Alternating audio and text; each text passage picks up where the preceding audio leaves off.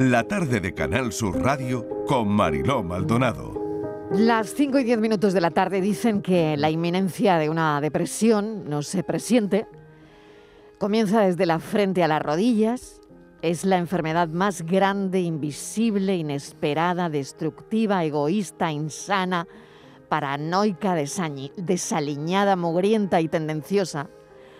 Así me la describió una amiga y esto coincide con varias personas que la han padecido. Por otro lado, en España hay 400.000 personas diagnosticadas con esquizofrenia, medio millón con trastorno bipolar y más de 200.000 personas que han sufrido un episodio psicótico relacionado con el consumo de drogas, por ejemplo. Hoy tengo un libro que he leído durante el fin de semana. Se llama Por si las voces vuelven. Lo quiero recomendar. Es de Ángel Martín. Es imposible saber cómo funciona el interior de los cerebros. Uno da por sentado que todos funcionan más o menos igual y que la forma que uno tiene de pensar o de sentir es la misma que tienen todos los demás. Pero dudo mucho que nadie pueda asegurar al 100% y con certeza que eso es exactamente así. Imagino que ahora mismo habrá científicos diciendo, sí que se puede porque cuando nos ponemos unos electrodos se activa tal o cual zona del cerebro y vemos colorines amarillos, verdes y naranjas y unas ondas que suben y bajan sin parar porque bla, bla, bla, bla, bla. Pero todos sabemos que esos colorines y esas ondas jamás podrían decirte si tú estás leyendo esto con tu voz o con la mía. Es más, ¿cuál es la frase que más veces te ha dicho tu madre? ¿La tienes? Piénsala. Escúchala en tu mente. Ahora dime, ¿la escuchaste con su voz o con la tuya? ¿Lo ves? Tu cabeza está llena de voces y eso jamás podrá detectarlo nadie por muchos electrodos de colores que te pongan. Quizás podrán saber las zonas del cerebro que se activan, pero jamás podrán saber cuál es la voz que has escuchado. En tu cabeza tienes voces de padres, amigos, hermanos, parejas, familiares, profesores, jefes, compañeros, actores, músicos, algunas que tú mismo han inventado e incluso algunas de personas que murieron hace tiempo o no hace tanto. Hay cientos de voces esperando a que las necesites para relatar algún recuerdo o simplemente bromear. La única diferencia entre estar cuerdo o estar loco es tenerlas o no bajo control. Digamos que estás cuerdo porque las tienes controladas bajo llave en una especie de baúl como si fueran el muñeco de un ventríloco, esperando a que las vayas eligiendo a medida que las necesites. Volverse loco es ir a cambiar de sitio ese baúl y que se te caiga al suelo, se rompa la tapa y se pierda la llave para siempre mientras todas esas voces deciden que a partir de ahora van a acampar a sus anchas dentro de tu coco diciendo lo que les salga del rabo como y cuando más le apetezca. Pero como esas voces lo último que quieren es llamar la atención para evitar que puedas devolverlas al baúl o pedir ayuda cuanto antes, sus intervenciones son perfectas y sutiles. De ese modo, muy, muy lentamente, se apoderan por completo del cerebro.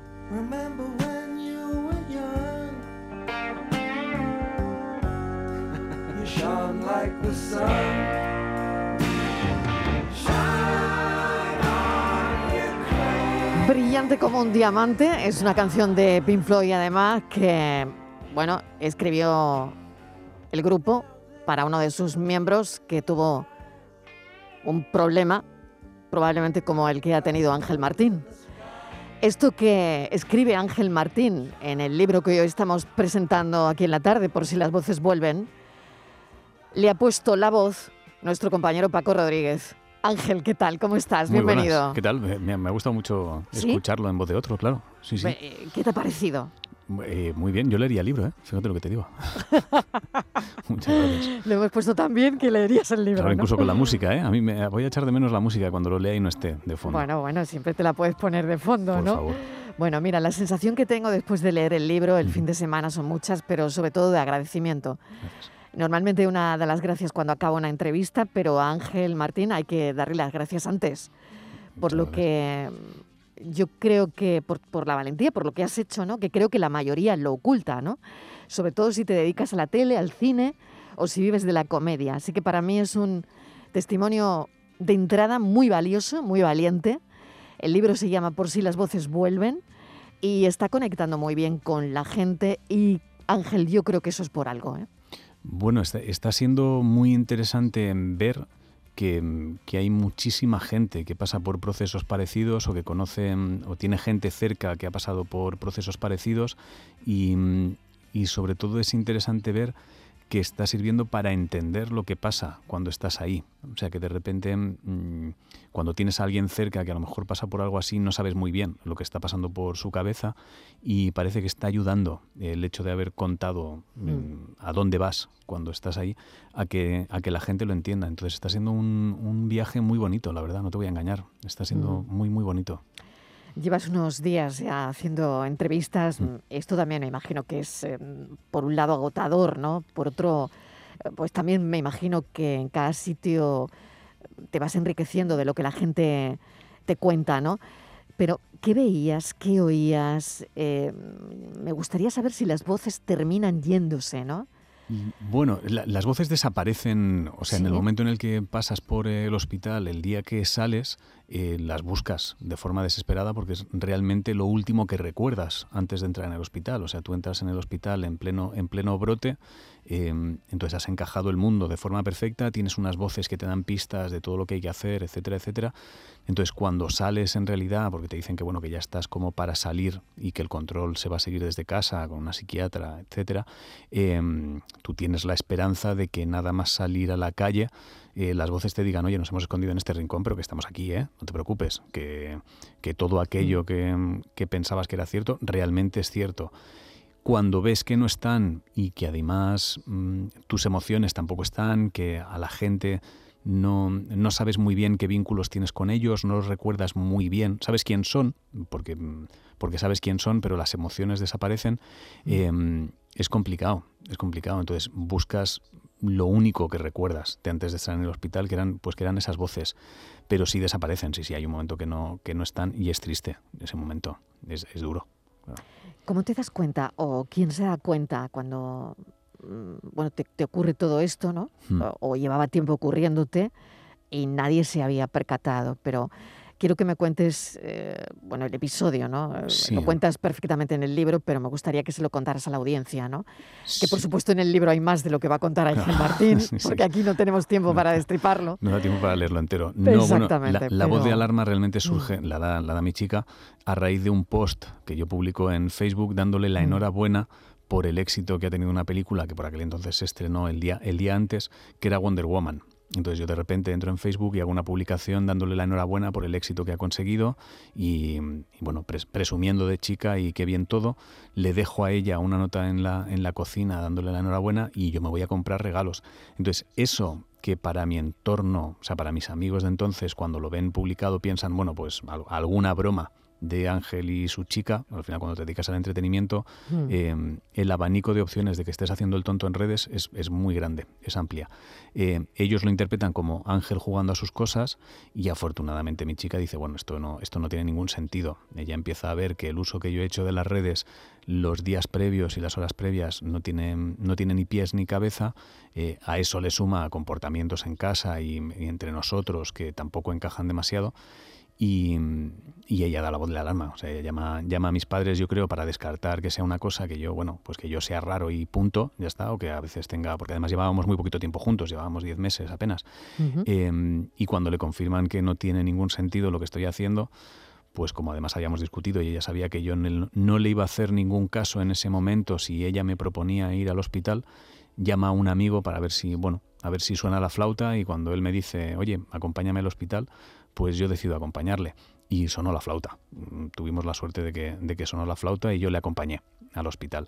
Pero es ella quien se da cuenta. Yo hubiese sido incapaz de darme cuenta de lo que estaba pasando porque realmente yo había descifrado el universo. Entonces yo no, como no podía compartir eso con nadie, porque mm, las voces me decían, oye, esto que hemos descubierto no se puede decir, cada persona lo tiene que descubrir a su ritmo, hubiese sido imposible darse cuenta. Creo que hasta que alguien no hace algo mm. que cruza la línea no, no puedes saber qué está pasando. Claro, para, para ella ahí cruzaste la línea, sobre todo mm. cuando llegas, eh, bueno, te habías gastado lo más grande en tacitas mm. de Mickey Mouse o algo así, ¿no? Sí, yo me, yo me, fui a comprar regalos, porque yo, o sea, una de las cosas que, bueno, no, no, se puede contar todo en el libro, porque si no hubiese sido larguísimo y hubiese sido complicado, y tampoco quería convertirlo en un anecdotario de cosas de aquel entonces.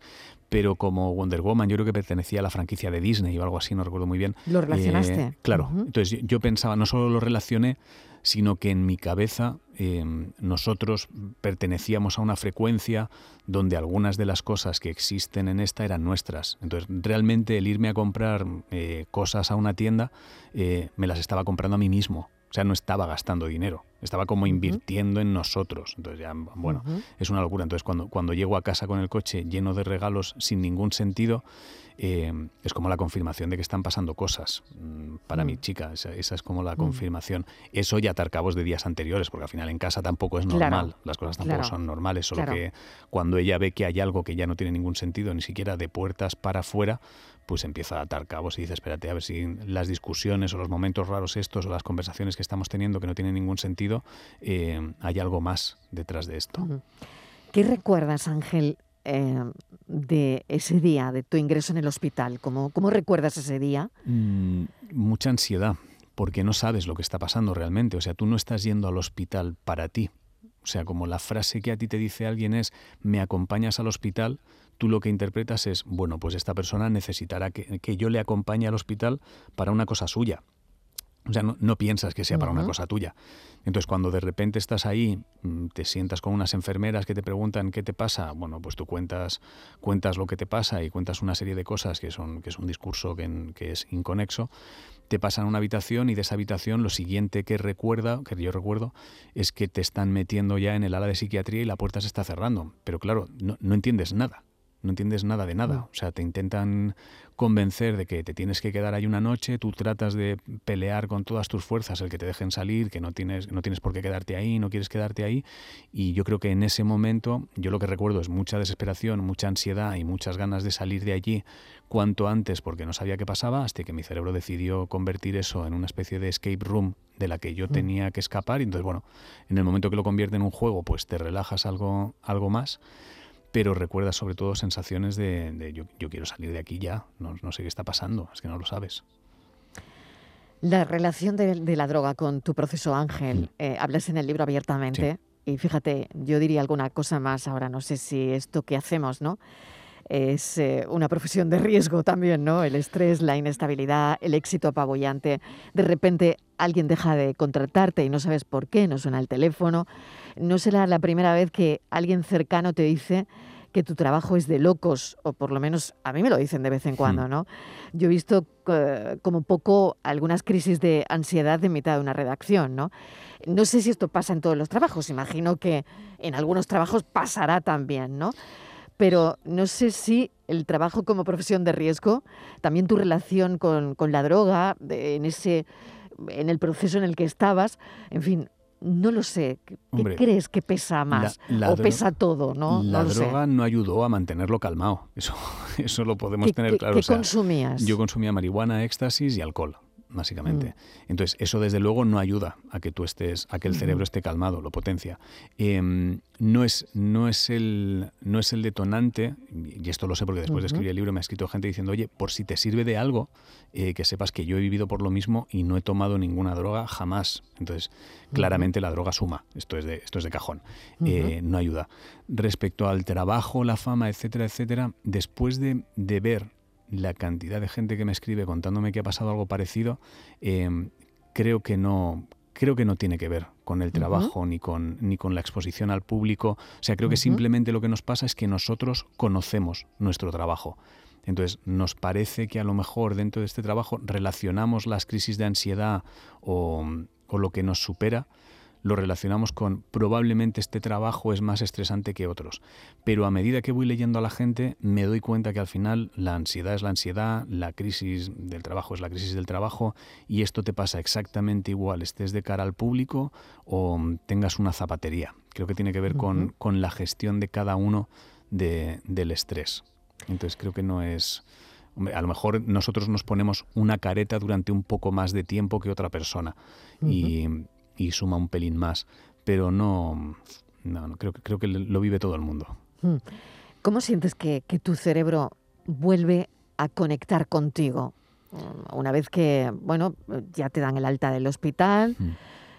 ¿Lo sientes en el mismo hospital o, antes o después? ¿no? ¿Cómo, sientes? Mucho, mucho mm. después, mucho después, años después. O sea, estás, estás muchos años tratando de buscar em, cómo recomponerte. Mucho, mucho tiempo. Primero, primero yo creo que pierdes mucho tiempo tratando de recomponer lo que eras antes y en esa búsqueda de tratar de recomponer lo que eras, mm, ese ejercicio es desesperante porque no, porque no lo sabes, ni siquiera sabes por dónde buscar y como las cosas no te generan ninguna emoción, es muy complicado, porque de repente la sensación que tienes es de, ostras, si esto me gustaba antes, ¿por qué ahora no? entonces te vas metiendo como cada vez más en el pozo, en la sensación de, pues nunca voy a recuperar las emociones, si yo a esta persona le tenía aprecio, porque ahora de repente no le tengo aprecio, o si a mí esto que antes no me gustaba, porque ahora me gusta. Entonces te planteas, cuando empiezas a comparar el por qué ahora esto, por qué antes lo otro, te desesperas.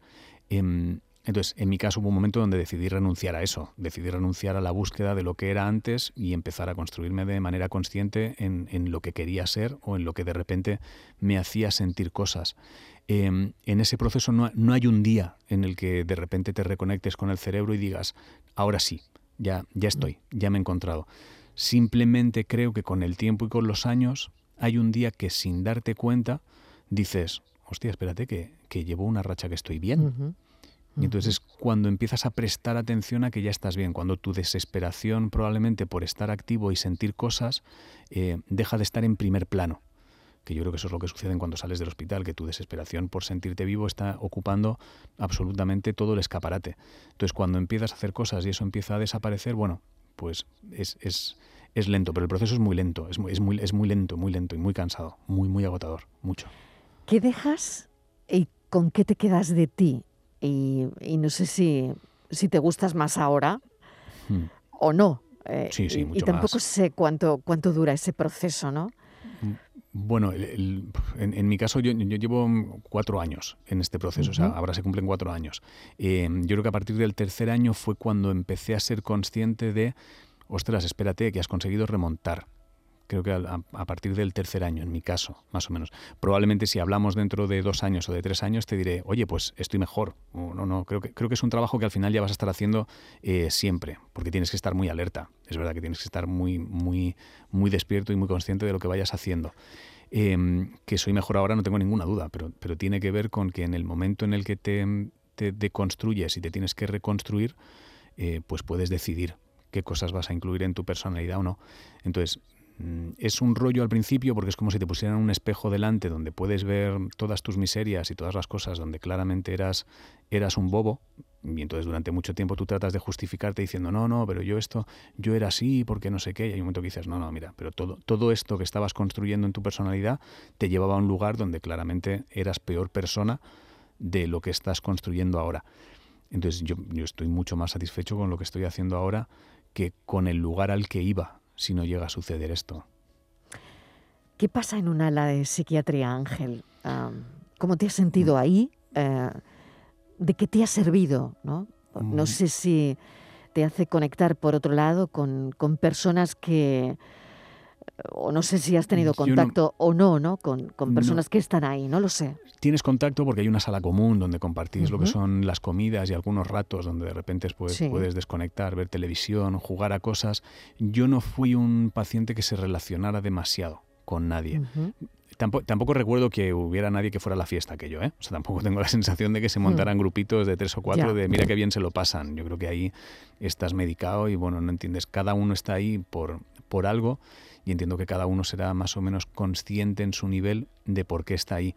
En mi caso, mm, yo al principio no entendía nada de por qué estaba ahí, nada de nada. Em, y luego hay un momento donde, bueno, ya te, ya te empiezas a centrar en, por favor, dejadme salir de aquí cuanto antes.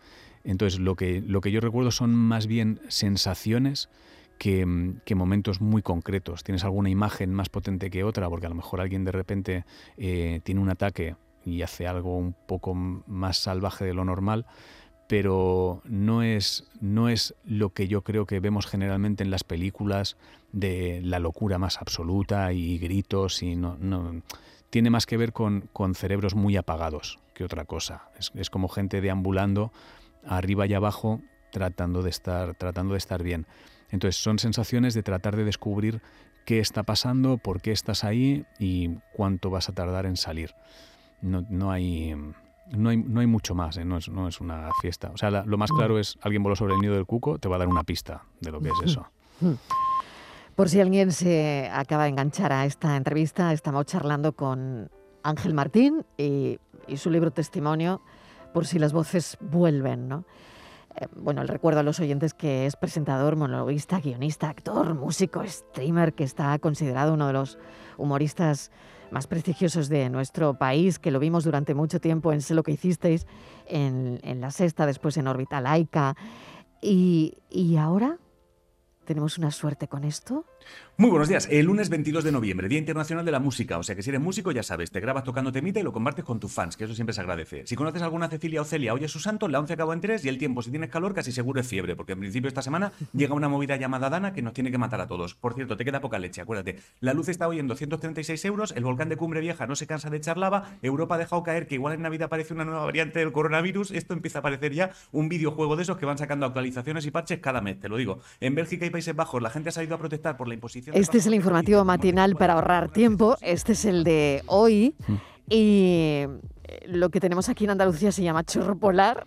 Chorro polar, ¿eh? Y lo que tú has dicho, y lo que tú has dicho de la leche, es verdad, no tengo leche. Claro, pues es que no sabía cómo decirte, lo digo, voy a, tener que hacer un informativo para decírselo. Claro, ha sido un lunes sin, sin gota de leche en casa, ¿eh? Claro, claro, si es que no prestas atención a la nevera. Totalmente, estoy en otras cosas, estoy en otras movidas. Pero escúchame, Ángel, ¿cómo te va ahora con esto? Que es alucinante, Muy bien. porque bueno, todo el mundo lo sigue, todo el mundo habla de esto, e incluso ya me imagino que tienes alguna que otra ofertita de llevarte esto a la tele.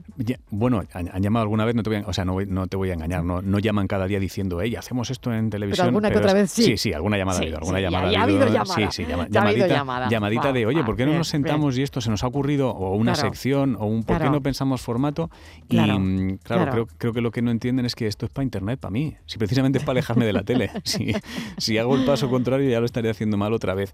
Pero sí, sí, llamadita, llamadita ha habido. Llamadita ha habido. Pasa que no me apetece nada. Si es que la libertad queda esto de hacerlo en casa. ¿Tú sabes lo que es? Que, que, que lo puedes hacer en pijama si quieres. Y a la gente le parece que bien. He decidido que el informativo de hoy, en realidad, la pregunta es: ¿cómo estás tú? Dedica el tiempo que nos queda. Mira, quedan un minuto y diez segundos todavía. Así que, eh, ¿cómo estás tú? De eso va el informativo de hoy. De que te dediques un puto minuto a mirarte en el espejo y ser honesto contigo mismo en plan, ¿cómo estoy yo, tío? Ya está. Esa es la noticia de hoy. El titular es, el mundo se pregunta cómo, cómo estás tú. Y hasta aquí el informativo hoy, no te voy a, no te voy a engañar. Como, como trabajo periodístico es la mierda, no es nada profesional, pero no pasa nada. A mí me pareció de los mejores. me pareció de los mejores. 18 de noviembre. Es que es lo bonito que tiene un proyecto tuyo, que puedes hacer lo que quieras. Es como, no, hoy no hay informativo, hoy es esto, ya está, no pasa nada. me gusta mucho, claro. Sí, también a mí. Y yo creo que estás conectando con la gente de una manera alucinante, ¿no? Eh, supongo que has descubierto un montón de cosas. Bueno, tengo que dejarlo ya prácticamente porque no vas a llegar a la firma del libro, que es a las 6 de la tarde. Y ahora contamos dónde y todo eso. Pero bueno, eh, no sé, que te has conectado con la gente más joven de alguna manera estás en Twitch tratando de sí, eso es eh, súper complicado, ¿eh? Pero estoy, peleando, ver cómo funciona. Estás explorando, ¿no? Cosas nuevas. Sí, sí. Que además a ti te gusta explorar cosas nuevas. Es que si no me aburro. Claro. Es que, si no tengo que dejarlo. Entonces yo necesito mm. estar descubriendo cosas todo el tiempo todo, todo el tiempo. Mm. Entonces es verdad que Twitch me tiene ahí loco. Y es verdad que, que, que sí, hemos conectado. O sea, hay como muchas mm. generaciones que de repente eh, hemos conectado. Y a mm. veces cuando te escriben o te dicen algo es, bueno, es que simplemente estás intentando entenderlo sin insultar. Y es, ah, pues mm. fíjate qué sencillo era. O sea, mm. básicamente se trataba de tratar de entender sin faltar. Vale, pues, es, pues es fácil hacerlo. Está siendo muy bonita la aventura, sí. Bueno, pues me alegro mucho. Te voy a dejar que te vayas ya, porque si no, no llegas. A las 6 de la tarde, si están en Sevilla, eh, bueno, Ángel Martín está en la Casa del Libro. Si pasáis por allí, si queréis saber de qué va este libro, si os lo queréis comprar, si lo queréis regalar, la verdad es que eso de ocultarnos lo que sentimos o decirle a alguien me apetece estar triste o esto me ha dolido, ese ir guardándose las cosas hace que la barrita del estar bien se desborde. Esto lo cuenta Ángel Martín. No me refiero tanto a cosas concretas como a ese cúmulo de cosas que todos tenemos. Eso me ha encantado del libro. Así que, bueno, mil gracias, de verdad, Ángel. y a las seis en punto de la tarde, ahí en Sevilla, a apoyar a Ángel Martín por si las voces vuelven. Muchas gracias. Gracias por todo. Un beso. Un beso. Adiós. Qué importante es que los problemas de salud mental dejen de ser un tabú, ¿no? Si esta charla con Ángel, si esta entrevista y este libro sirve hoy a alguna persona, pues sencillamente ese es el objetivo. Tenemos una lista de cosas que hay que romper y una de ellas es el estigma de las enfermedades mentales. Bien por Ángel, bien por Ángel Martín. La tarde de Canal Sur Radio con Mariló Maldonado, también en nuestra app y en canalsur.es.